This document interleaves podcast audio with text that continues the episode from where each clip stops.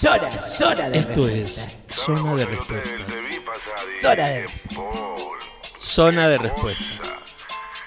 Zona de Zona de Respuestas. Zona de Respuestas. Zona, de zona de Respuestas. escándalo.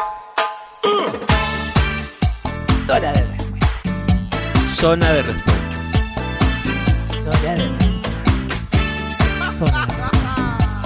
Zona de respuesta. Zona de Respuestas. Zona de Respuestas. Zona de Zona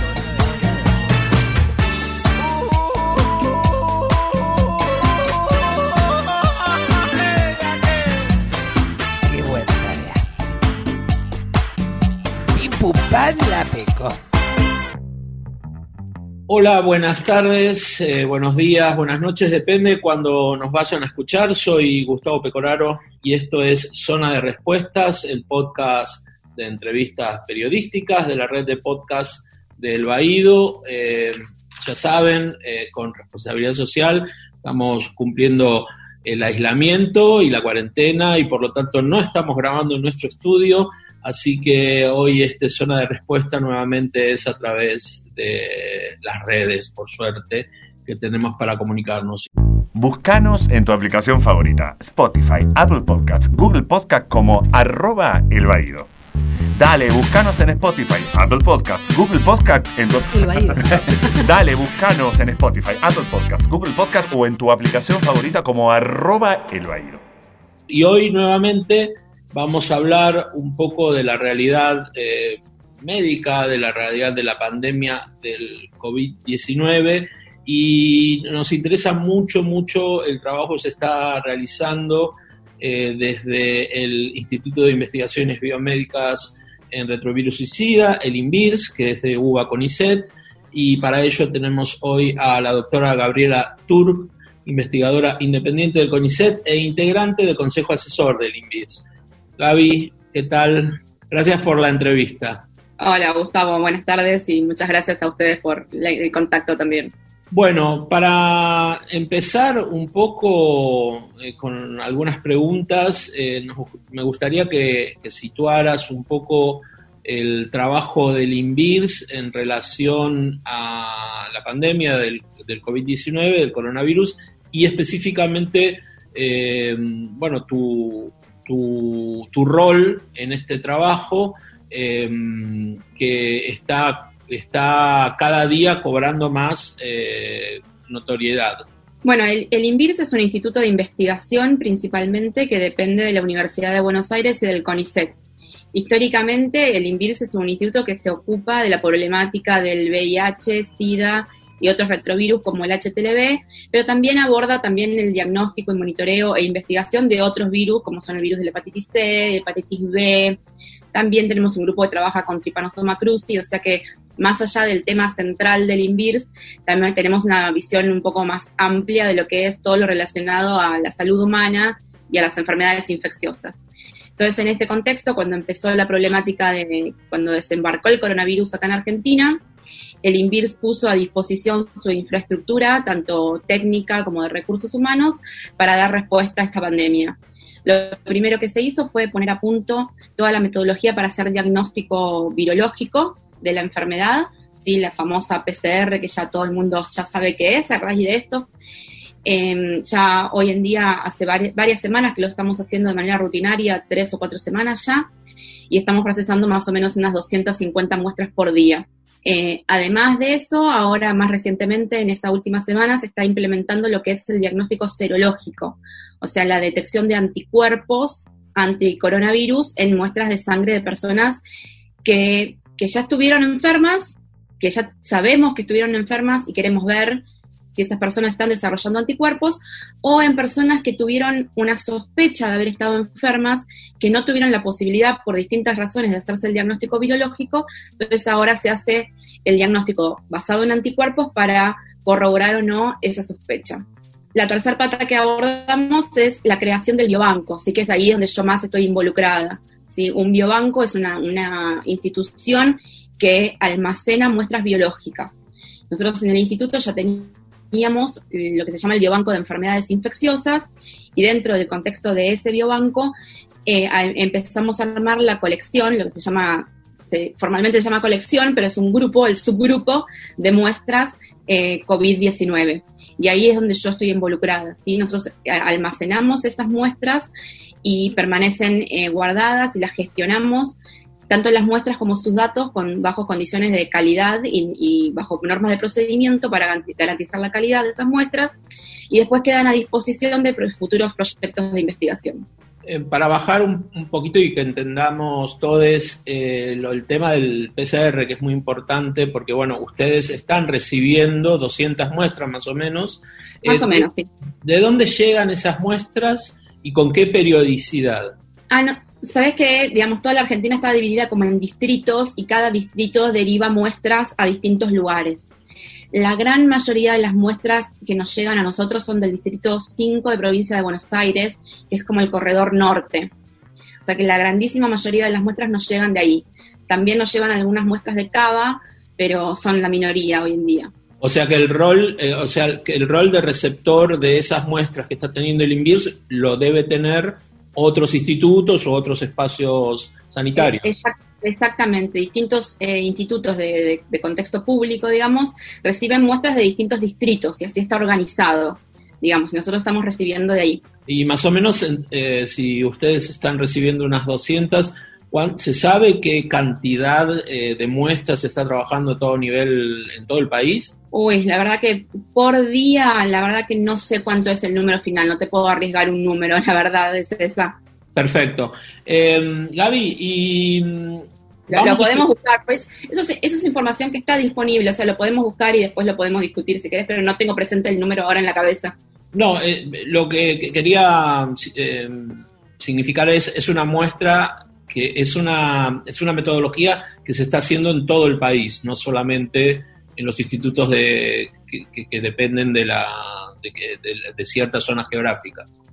No, no, la, PCR es una técnica ya, una técnica molecular que está bastante distribuida y que muchos institutos y muchos eh, centros privados también tienen la capacidad de hacerla. No es tan, tan complicada. Sí hay que tener cierta maquinaria y cierta experiencia, pero no es del todo complicada.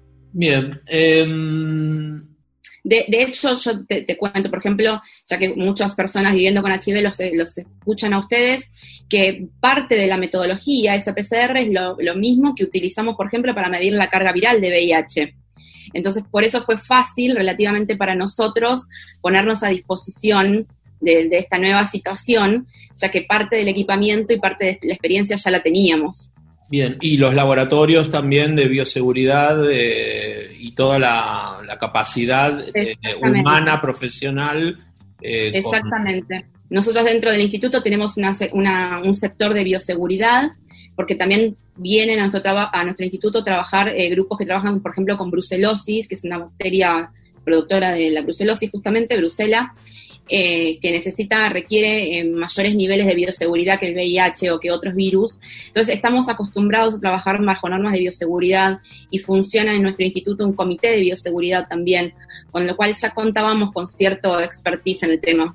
hablaste de, de, bueno, de las personas viviendo con VIH y me gustaría una pequeña reflexión solo si ves puntos de similitud con esta experiencia eh, de trabajar con la pandemia del COVID eh, con eh, la pandemia del VIH. Y el, punto de similitud tiene que ver por ahí, por yo no viví tanto el inicio de, la, de, la, pandemia de VIH, si lo, lo, viví como más ya avanzado en mi adolescencia, digamos, ya estaba como más instalado. Em, obviamente hoy en día todo el mundo habla de la pandemia de, coronavirus y es algo que está instalado en, las conversaciones de las casas y en la familia, ¿no? El inicio de la pandemia de VIH tuvo que ver también con una enfermedad, con de transmisión sexual, con todo el tabú y todo el estigma que eso em, conlleva, ¿no? Donde em, ciertas, digamos, ciertos temas no se tocaban, sobre todo hace 30 años atrás, por ahí hay algunas cuestiones ahora, sobre todo lo que tiene que ver con, la sexualidad, que es un poco más abierta eh, la charla, inclusive en las familias, en las escuelas, ¿sí? Con lo cual, un punto de, diferencia es eso, pero por otro lado, ya hemos visto también varios casos de varios eh, eh, personal de la salud, distintos médicos o enfermeros, que también han sido víctimas de estigmatización, de discriminación por estar más cercanos a esta enfermedad infecciosa, ¿no? que si bien se transmite por una vía respiratoria y todos estamos expuestos, obviamente, eh, ahí como que salió a la luz nuevamente el tema de eh, la discriminación, el estigma y básicamente el, accionar por el miedo, básicamente, ¿no? Porque eso es lo que lleva a la discriminación. Y vos como, bueno, sos una profesional, una científica, eh, pero además, o sea, pero sos una un ser humano que tiene su vida. ¿Qué sentís cuando, no sé, lees que hay en un edificio alguien anónimo siempre en general, que le dice a una profesional de la salud, a una enfermera o a un doctor o a una o alguien que está poniendo su vida, su cuerpo, su tiempo, etcétera, para resolver una situación, que le dice a alguien que no lo quiere, que se vaya. Y a mí yo el primer impulso que tengo es agarrar y hacer una lista de evidencia. sí, para demostrarle que lo que está haciendo no tiene fundamento, que no tiene razón de ser. Porque si una de esa persona que está, que está obviamente está más expuesta, que tiene tal vez más probabilidad de contagiarse o no, porque si toma todas las medidas de, contingencia no tiene por qué contagiarse, entonces no tiene por qué llevar el virus a, ningún otro lado o a su hogar o a su edificio o lo que sea. Entonces, eh, justamente mi primer impulso es eso, tratar de hacer una lista para que esa persona se informe. la, información es la herramienta más gloriosa que tenemos, ¿sí? Y, la información fidedigna. Sabemos ya, podemos hablar de las fake news y todo lo que hay, no, pero una información fidedigna es la mejor herramienta que tenemos para luchar contra todas esas situaciones eh, desagradables. Nos comentabas que estás eh, encabezando un proyecto que además lo está aprobado para su financiación por el Ministerio de Ciencia y Tecnología. Eh, un proyecto de creación y caracterización de una colección de muestras biológicas obtenidas a través de individuos positivos con COVID para ¿no? Eh, la creación de este biobanco de enfermedades infecciosas. Contanos un poco, ¿para qué sería ese, esa colección como vos la llamaste? ¿no? Bien, bueno, ya lo, que es un biobanco más o menos lo, expliqué recién para no ser tan reiterativa, eh, pero lo que nosotros hacemos es justamente tomar muestras de los pacientes que ya estuvieron enfermados, eh, enfermos, guardarlas y guardarlas también junto con sus datos clínicos y datos eh, personales asociados a esa muestra, siempre respetando la confidencialidad de los donantes, ¿no? Eso es un punto muy importante, ¿sí? Nombre, apellido, fecha de nacimiento, DNI, todo eso después se, se separa de las muestras, con lo cual el banco, el biobanco eh, garantiza la, la confidencialidad de los donantes. Esas muestras que nosotros guardamos después quedan a disposición de futuros proyectos de investigación. Es decir, que si un investigador o un laboratorio privado, ¿sí? quien, sea, del ámbito público o del ámbito privado, eso no, no hay distinciones, necesita muestras para llevar a cabo una investigación, ¿sí? nos la pide, el biobanco evalúa la relevancia del, proyecto y si ese proyecto cuenta con un marco ético asociado, que también es muy importante, y si todo eso se aprueba, las muestras se ceden, las muestras y sus datos. Em, un ejemplo que podemos ya nombrar, que, que, con que ya estamos colaborando, es cuando el Instituto Leluar comenzó a em, desarrollar todo este kit serológico para detección de anticuerpos que en los últimos días vimos mucho en los medios que ya está disponible y que ya está aprobado con ANMAT, bueno, ese kit para diagnóstico se tiene que probar antes de salir al mercado. Si los que lo desarrollan tienen que probar que las muestras que se saben que son negativas den negativas y las muestras que se saben que son positivas, recientemente el kit las vea como positivas. ¿Sí? Entonces nosotros ya empezamos a colaborar con ellos desde, desde nuestros comienzos también y les fuimos dando muestras para que ellos pudieran analizar. O sea que es decir, que el, grupo de Andrea Gamarnik nos solicitó a nosotros esas muestras, nosotros las cedimos y con esas muestras ellas pudieron validar su kit diagnóstico. Entonces, ese es el primer ejemplo que tenemos, ¿sí? Eh, real, tangible, de la colaboración entre el biobanco y un grupo de investigación. Y para eso sirve el biobanco, ¿sí? Justamente para colaborar y en realidad lo que hace el Biobanco es como adelantarse un paso. ¿sí? En todos los proyectos de desarrollo, de investigación, esas muestras se van a necesitar. Entonces el investigador lo que necesita es hacerse de esas muestras. Puede, por un lado, salir a buscarlas de cero, ¿sí? y gastar un montón de tiempo y de inversión buscándolas y recolectándolas, o directamente pedirlas al biobanco, con lo cual nosotros nos estamos adelantando a lo que los investigadores o desarrolladores después van a necesitar. ¿Esas muestras son sangre eh, o, o, qué tipo de material es eh, la muestra? En nuestro caso, sí, son muestras de sangre. Nosotros sacamos una, una, muestra de sangre de las personas que son 40 mililitros, es poquito, ¿sí? Para, para que sepan más o menos cuando uno se va a hacer un análisis de sangre completo, y te saca más o menos cuatro tubitos, es eso, no es como una donación de sangre. Entonces son los cuatro tubitos de sangre. A partir de eso nosotros separamos, por un lado el plasma, que es como la fracción acuosa de la sangre, la fracción soluble, y por otro lado las células, y las guardamos separadas porque para algunas cosas se usa el plasma, para otras cosas se usan las células. Entonces las procesamos, las guardamos separadas y eso es lo que queda almacenado. Te hago estas preguntas como parecen medias básicas, pero me parece interesante para quien nos esté escuchando todo el procedimiento, ¿no? Porque parece como que fuera, nada, juntábamos y nada más. Esas muestras, una vez separadas, el plasma por un lado, el, la sangre por el otro, se guardan. ¿Dónde se guardan? ¿Cómo se guardan? Bien, el, el, plasma se guarda en unos freezers especiales que llegan a menos 80 grados. O sea, se congelan. Eso, sí, sí, se, se, congelan a menos 80. Para que te des una idea, un freezer normal de una casa llega hasta menos 20. Estos freezers especiales, que se llaman ultra freezers, llegan hasta menos 80 y permiten conservar esas muestras con todas sus eh, características por periodos muy prolongados de tiempo, por varios años inclusive. Por el otro lado, las células se conservan en nitrógeno líquido, serían unos tanques especiales, y eso permite conservarlas a menos 180 grados. Si es una temperatura todavía muchísimo más baja, lo que permite que esas células permanezcan viables. O sea que el día de mañana se puedan descongelar y todavía están vivas y se pueden hacer sobre esas células distintos ensayos funcionales. Y hacía estas preguntas porque me parece importante destacar que un instituto con 33 años de trayectoria, eh, que representa a la ciencia de la Argentina, está capacitado técnicamente, profesionalmente y ediliciamente para eh, poder hacer estas, estos proyectos tan importantes para el futuro sobre todo, no solo del COVID, sino de otras enfermedades infecciosas. Sí, sí, tal cual. Obviamente todo esto lleva una gran inversión que como vos mencionaste, eh, ahora, por suerte, fuimos seleccionados dentro de los 64 proyectos que van a recibir financiamiento por el Ministerio de Ciencia y obviamente uno tiene la responsabilidad de sobre esos fondos de invertirlos y cuidarlos también de, la manera de manera responsable, ¿sí?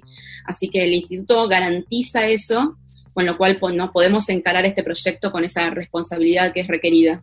Bien, eh, bueno, una vez que está el, el biobanco eh, formalizado, que está el proyecto formalizado. La pregunta es cómo, cómo podemos hacer, cómo puede hacer la gente en general para ayudar a que ese banco tenga más muestras. ¿Cómo, cómo, cómo podemos dotar de que esa, esa, esa, esa, colección que vos dijiste en un principio eh, tenga la, la, la mayor cantidad posible de muestras y si sobran, mejor? Sí, no, no, sobran, no sobran.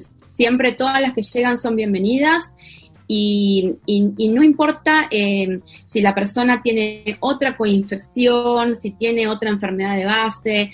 Nos han, nos ha contactado gente porque que decía, por ejemplo, bueno, pero yo tuve algún tipo de cáncer, ver mi muestra igual.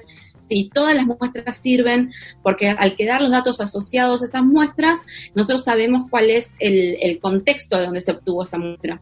¿Sí? Y eso también es lo valioso del biobanco, ¿sí? No es una muestra aislada, sino sabemos del contexto de dónde viene y después se, se decide si para un para servirá para un proyecto, para otro no, no importa, pero nosotros las tenemos almacenadas.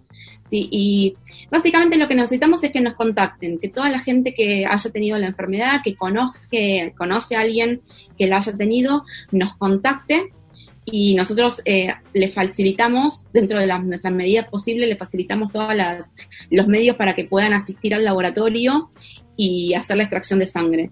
En algunos casos también, dentro de nuestras posibilidades, hemos ido a las casas a hacer las extracciones, ¿sí? Así que ustedes nos contactan y después arreglamos el tema de la logística. Nos ha contactado mucha gente del interior también, que ahí tenemos como una deuda en la que estamos trabajando, porque hasta ahora no pudimos eh, como traer muestras o traer a las personas del, interior para que puedan donar, pero es algo en lo que estamos eh, trabajando y resolveremos en, los próximos días o en las próximas semanas. Em, el proyecto habla de individuos positivos para la infección, em, no solo, o sea, pueden ser em, eh, personas que han cursado la enfermedad o personas que tengan el positivo eh, por coronavirus pero no estén enfermos. Sí, sí, no importa. Puede ser personas que, estén enfermas actualmente o que ya estén absolutamente recuperadas. Eso una, no importa. Una persona que está de alta puede ir perfectamente a donar, eh, a donar una muestra. Sí, y en el caso de las personas que están dadas de alta también es muy interesante porque ahora empezamos, eh, nos asociamos con el grupo del Hospital de Clínicas que está trabajando con la donación de plasma de convalecientes. Que a veces la donación de plasma de convalecientes se junta un poco con el tema del biobanco, pero bueno, aprovechamos para dejar en claro como que son dos cosas distintas, ¿sí? El biobanco lo que hace es colectar estas muestras que nombrábamos antes y las almacenamos los distintos grupos que están haciendo tratamiento con plasma de convalecientes lo que hacen es identificar a las personas que ya se recuperaron de la enfermedad, ahí sí, personas que ya no tienen más virus y que tienen anticuerpos detectables en su sangre, ¿sí? Extraer ahí sí un gran volumen de sangre, ¿sí? Y a partir de ese plasma que se separa de esa sangre, usarlo para tratar personas que están enfermas y que están graves. Entonces, lo que nosotros estamos haciendo ahora con el, junto con el Hospital de Clínicas es, dentro de los donantes que vienen al biobanco, identificar cuáles son los potenciales candidatos a ser donantes de plasma.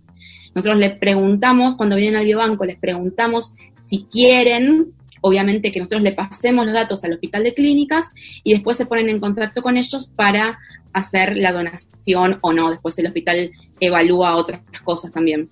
Eh, ¿cómo sería el sistema de la mm, aplicación de esta bueno, de este plasma, ¿no? Pero, eh, corregime si me equivoco, en eh, los pacientes que están muy mal, que están en una situación crítica. Sí, en el... Sería como una especie de, perdón que te interrumpa Gaby, sería como una especie de, no sé, imagino eh, un cambio de sangre o algo así, o una purificación de la sangre. Es algo parecido, es un, procedimiento que se llama aféresis, ¿sí? al donante se le extrae una, cantidad, un volumen importante de sangre, ¿sí?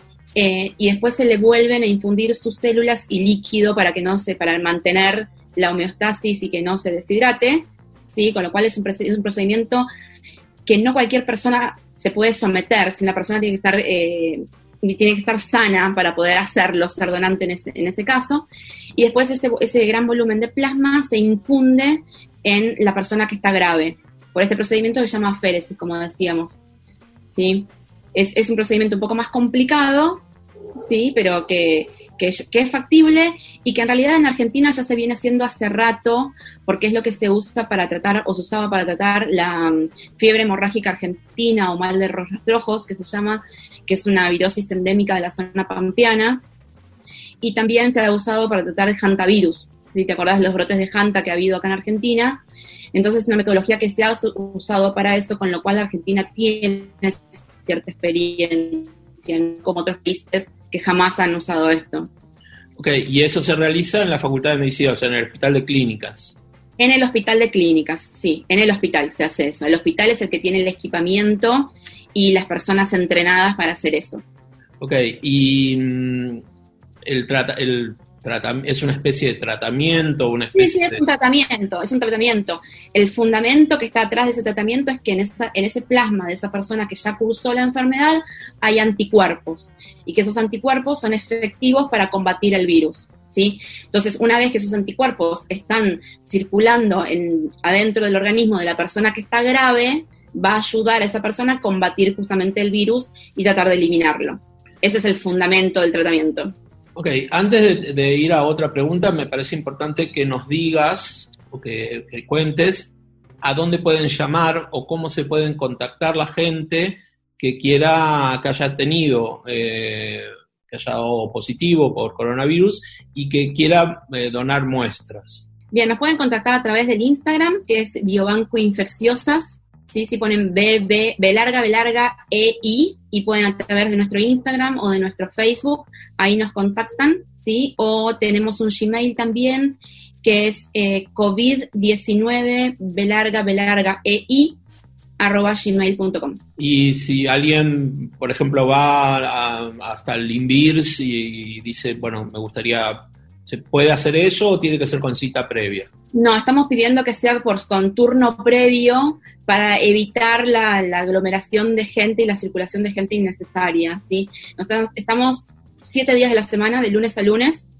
Eh, la extracción de sangre preferimos hacerla por la mañana, por cuestiones organizativas, pero todo se puede coordinar en función de las necesidades del donante, pero sí estamos trabajando con un turno previo justamente para evitar que haya circulación de personas de manera innecesaria. Gaby, eh, me gustaría que me contaras eh, cómo ves la situación vos personalmente, eh, como científica, como investigadora del CONICET. Eh, primero, teniendo en cuenta que Argentina ha sido, ha sido uno de los países seleccionados para intentar encontrar una vacuna. ¿Y eh, cómo, ves la, cómo ves esta situación de, mm, entre comillas, no avance ¿no? Del número de contagios ni no avance dramático de- del número de, muertes? Eh, ¿Es algo eh, que tiene que ver solo con eh, las medidas tomadas por, sanitariamente a través del gobierno y los diferentes estados? ¿O hay alguna particularidad especial en la situación por ahí estacional del país, hemisferio sur, que todavía no llegó el invierno y demás? Bien, eh, la, la verdad que la situación es relativamente favorable lo que estamos viviendo acá en Argentina. La verdad que el avance, si bien todos los días hay nuevos casos, los últimos dos días como que parece como que repuntó un poquito, la situación que si la comparamos con otros países, la verdad que es, que es más que favorable.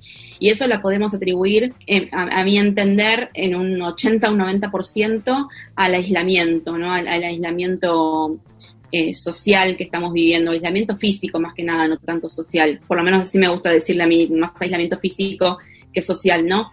Eh, ¿qué, esperar de acá al futuro? Obviamente, eh, el tema estacional, si bien no está absolutamente demostrado, sí hay, país, hay lugares donde donde ha desembarcado también con clima eh, cálido y también ha causado, causado un montón de, de casos, como el ejemplo de Ecuador, por ejemplo. Eh, a mi entender, o por lo menos lo que es mi opinión, favorece un poco que, el principio fue cuando todavía teníamos un relativo calorcito, eso nos permite mantener eh, ambientes más ventilados, ¿sí? con lo cual eso favorece la, la- o sea, desfavorece la diseminación del virus, por decirlo así, con lo cual a mi entender eso sí ayudó un poquito, si bien es verdad, como decía el ministro en, en su momento, como que se esperaba que desembarcaran acá un poco más tarde, más en el invierno, fue temprano, y tal vez eso a mi, a mi entender eh, favoreció un poco. ¿Qué esperar de acá al futuro? Es, es difícil de saber. Si, bueno, ahora vamos a empezar como a, flexibilizar un poco la, cuarentena, sobre todo en el interior del país, no tanto acá en Cava y en, el Gran Buenos Aires. Na- nadie se anima a hacer futurología. Si yo me tendería, pero es una opinión personal, no tendería a pensar como que los, los eh, números, el número de casos va a seguir relativamente constante, tal vez con una tendencia a aumentar un poco, pero creo que lo que sí se ganó en estos eh, mes y pico ya de cuarentena es mucha concientización individual y concientización social con lo que es el uso del, del tapabocas, con el uso de la higiene de manos, con la mantención del distanciamiento, distanciamiento entre personas, con lo cual eso también, por más que se levante la cuarentena, va a contribuir a que el número de casos no explote. Sí, eh, indudablemente hay como un acostumbramiento a, a cierta rigurosidad en, el, en, la cotidianeidad, ¿no? Que, que favorece. Nos, nos, fuimos entrenando, la verdad que durante. Claro, nos, nos, fuimos entrenando. El tema es que no nos olvidemos de este entrenamiento que adquirimos durante estos últimos dos meses. Y si bien decía yo antes que, yo espero, calculo que el número de, de casos no explote, también me parece que el número de casos va a seguir, o sea, va a seguir habiendo por varios meses tendremos este mismo número de casos diario que tenemos o tal vez un, po un poco más. Pero esta situación va a seguir para mí por lo menos durante todo el invierno. Podría decir que eh, la necesaria apertura o necesaria eh, ablandamiento de la cuarentena en algunos lugares va indefectiblemente a hacer crecer eh, el número de infecciones y que no habría que asustarse porque sería normal. E, eso es, el, eso es el punto. Para mí, ahí está el punto crítico. ¿Qué va a pasar o qué no va a pasar? Si va a haber más de 100 casos, menos de 100 casos, eso no, te lo puedo decir. Es muy difícil, me parece que nadie lo puede decir. Eh, pero el, tema es, eso, no asustarse, ¿sí? Hacer consciente saber que, o sea, seguir aplicando todo esto que hemos aprendido y también no tener miedo a que si, bueno, en algún momento dimos un paso para adelante en flexibilizar algunas cosas y en algún momento vamos a tener que dar tal vez medio paso para atrás, bueno, estemos conscientes de que tal vez eso va, va a pasar, ¿sí? Y no quiere decir o no va a querer decir que ahora de repente todo es un desastre, ¿no? Eh, no, no, no hay que, que temerle a, a un panorama un poco peor para mí, ¿sí? Solamente estar informados y ser conscientes de lo que hace cada uno en pos del, del bienestar del otro y, y, así ir transcurriendo este momento que es tan particular. La responsabilidad propia de cada, cada persona eh, no, eh, tiene también, toca de lleno a quien no es la propia persona, porque si no usas, si no usas un si rompes la cuarentena y no usas un barbijo en un negocio o lo que sea, es, como ir para atrás. Eh, ¿Tenés tiempo de ver algo en ese sentido? ¿Cómo está pasando? Hablaste de que crees que hay una gran responsabilidad, pero ¿cómo estás viendo en general la, la situación? Y para mí es, es, como muy positivo. Me parece que uno sale a la calle y ya no ves prácticamente a nadie sin tapaboca, por ejemplo. Eh, me pasa de ver eh, gente que está como pasada, está, está como en el otro extremo y pasada de cuidado, ¿sí? El otro día veía, por ejemplo, en la cola de un cajero a una persona vestida completamente con mameluco, ¿sí? Y, con, una, con una máscara facial. Entonces, por un lado decís, por un lado si te causa gracia, ¿sí? Por otro lado decís, bueno, esa persona no está pensando en el otro, no está pensando que el tapaboca es para proteger al otro, esa persona está, está pensando en protegerse en sí mismo. Y, y, eso también es lo que hay que tratar de evitar, ¿no? Justamente lo que decías de, de, la responsabilidad individual, pero sobre el otro. Esas son las acciones que uno tiene que tomar. Sí, que un poco ese, ese vestido de, o sea, tipo Chernobyl, Exacto, eh, sí. sin eh, la maldad del que quiere echar al profesional de la salud del, del hospital, de, perdón, del, del departamento, del edificio, sí, es como una como dos puntas de una misma cosa, ¿no? Pensar únicamente en sí misma, sí mismo y no en, un, en, en lo que significa la, la, mirada social en una pandemia y la mirada colectiva y tus vecinas y tus vecinos, que en realidad forman parte de tu grupo de cercanía. Exactamente.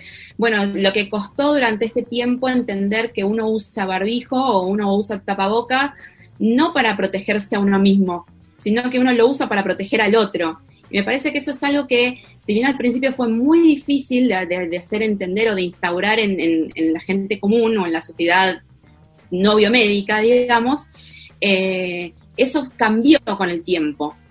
Entonces eh, me parece como que hay un, una beta y un hilo de esperanza en el sentido, más allá de los casos individuales de estos que hablamos, ¿no? Sí, siempre hay alguna regla. Eh, como para ir terminando, Gaby, no te quiero robar más tiempo y, y agradecerte, reiterar nuevamente el agradecimiento de que hoy, eh, en vez de estar haciendo otras cosas más este, divertidas, este, brindando esta entrevista, que me parece importante que hablemos y sobre todo me parece importante que personas como vos y como eh, otros profesionales de la salud, como los periodistas científicos, den, eh, hablen y uno ha, y las personas podemos tener la posibilidad de escuchar bien, porque no es, no, es, no me interesa uh -huh. escuchar a un panelista en la televisión que hace tres días hablaba sobre quién se estaba divorciando, hablar ahora de una cuestión de salud, sino quienes tienen que hablar, me parece, son ustedes eh, las profesionales y los profesionales de la salud quienes saben de esto, ¿no? La información, ¿en qué medida está en este momento necesariamente eh, que tenga que ser realmente una muy buena información? Eh, discúlpame que no te- se cortó, no te escuché la palabra. La pregunta. La pregunta es, ¿En qué medida la información claro, la importancia que vos le das a, la, eh, a una buena información en todo esto.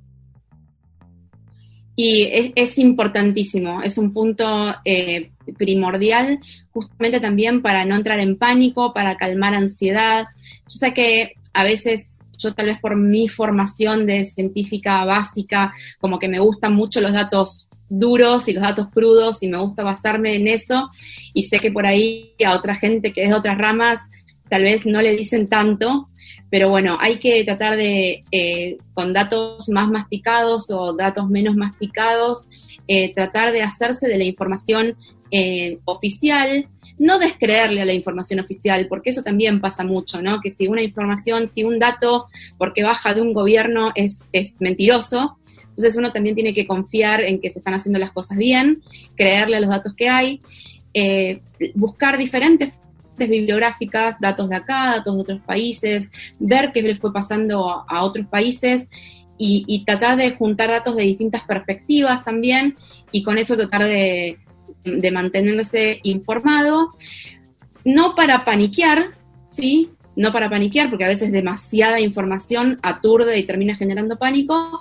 sino solamente para saber cómo eh, actuar y saber qué medir y, y estar informado acerca de cómo se van sucediendo las cosas.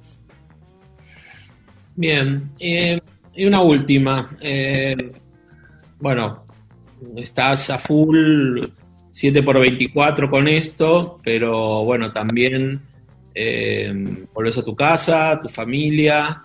eh, tenés eh, espacio para la reflexión eh, del papel que estás cumpliendo, el papel que están cumpliendo los profesionales de la salud, pero bueno, estoy hablando con vos, el papel que estás cumpliendo en estos momentos para toda una sociedad. Eh, no, la verdad que no, mucho. Eh, si te digo, o sea, no quiero pecar de, de, de, de, gólatra ni nada por el estilo, pero yo básicamente yo siento que estoy haciendo mi trabajo estoy haciendo el, el trabajo para el, para el cual me formé y para el cual tal vez el, el, CONICET me, me, paga el sueldo, digamos. ¿sí? No es, yo no me siento mucho más elevado que, que esa cosa tan eh, sencilla. Sí, siento que soy una privilegiada de estar trabajando de lo que me gusta, estoy trabajando de, de, lo que yo siempre sentí que fue, es mi vocación y para lo cual estudié en la universidad y me formé después de la universidad. Eso sí, me siento una privilegiada y me siento hoy con el honor de eh, estar aportando en este momento tan crítico, ¿no? Uno, uno en este momento, yo por lo menos estoy viendo en tiempo real lo que estudié en toda mi vida. Entonces, no, para mí no cabía posibilidad de no hacer algún tipo de aporte en este sentido. ¿Sí? También lo que ha dado la pandemia, que, lo que vos decías, ¿no? Mucha gente ahora se está interesando o le está dando, está haciendo mucho más visible el trabajo de los científicos, ¿sí? Entonces, el, el trabajo científico que muchas veces fue menospreciado, muchas veces no, no, no, no, fue puesto como encima del tapete, hoy está así como, como en la primera línea, más allá de los trabajadores de salud, ¿sí? el trabajador científico es como que recobró ahora o tomó una visibilidad que antes no tenía. Entonces, también que tenemos también un compromiso y una responsabilidad de aprovechar este momento para también visibilizar nuestro trabajo y no, no, no en el sentido de decir, ah, vieron, al final lo nuestro era importante, porque no es, no es el mensaje que yo quiero dar, pero sino que, somos una rama eh, que realmente hace contribuciones que, que afectan a, una sociedad. Bueno, Gaby, muchísimas gracias. Eh, tuvimos la entrevista con la doctora Gabriela Turk, investigadora independiente del CONICET, y como ella dijo, eh, estoy haciendo para lo que me preparé, soy una privilegiada, pero también eh, eso te puedes sentir, creo que hay un montón de gente que anónimamente y sin conocerte por ahí te está agradeciendo día a día lo que estás haciendo. Así que muchísimas gracias y cuando, haya más novedades seguramente estarás en la primera línea como estás ahora. Bueno, ya agradezco ese agradecimiento, valga la redundancia, y lo hago extensivo a todos mis compañeros del INVIRS. La verdad que están haciendo una tarea maratónica en, ese sentido y, y, también a todos los trabajadores científicos y biomédicos. Bueno, muchísimas gracias, Gustavo. Gracias, Gabriela Tur. Seguinos en Twitter, Instagram y Facebook como arroba elbaído. Seguinos en Twitter, Instagram, Facebook como arroba el baído. Hacen artística. O, o, seguinos